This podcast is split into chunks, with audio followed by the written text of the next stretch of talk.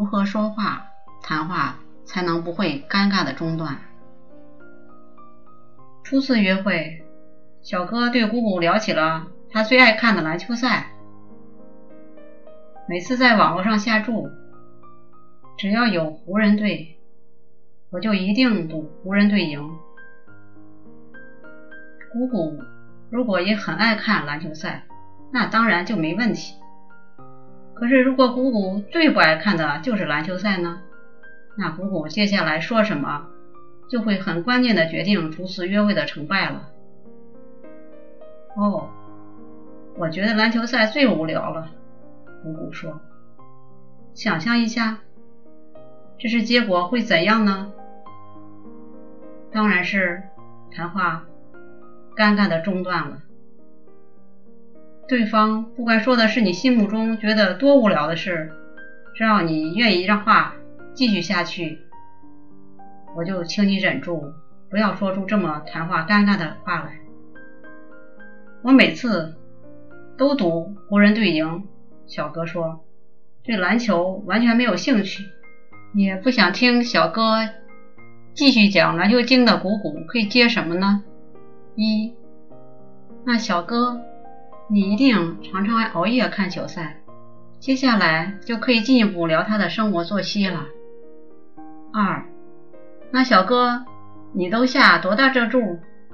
接下来你就可以进一步聊他的金钱观了。三，那你看球赛的时候，你以前的女朋友不会抱怨啊？接下来就可以进一步聊他的感情史了。在这个方向有点危险，因为小哥恐怕也会问鼓鼓的感情史。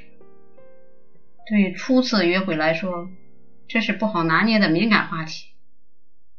只要你有心，你也可以替姑姑想出另外十句可以接的话，不会让谈话尴尬的中断，也不会勉强姑姑假装对篮球很感兴趣，被迫接着听小哥滔滔不绝十五分钟讲湖人队有多厉害。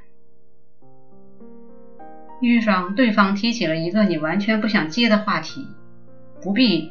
着急抵抗，而是轻巧的把对方热衷的话题接到一个很生活的方向就行了。这招拿来对付爱唠叨的长辈也不错。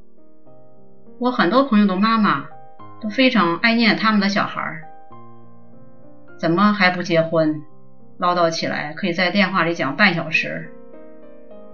妈，我跟你说，我老板上个月离了婚耶。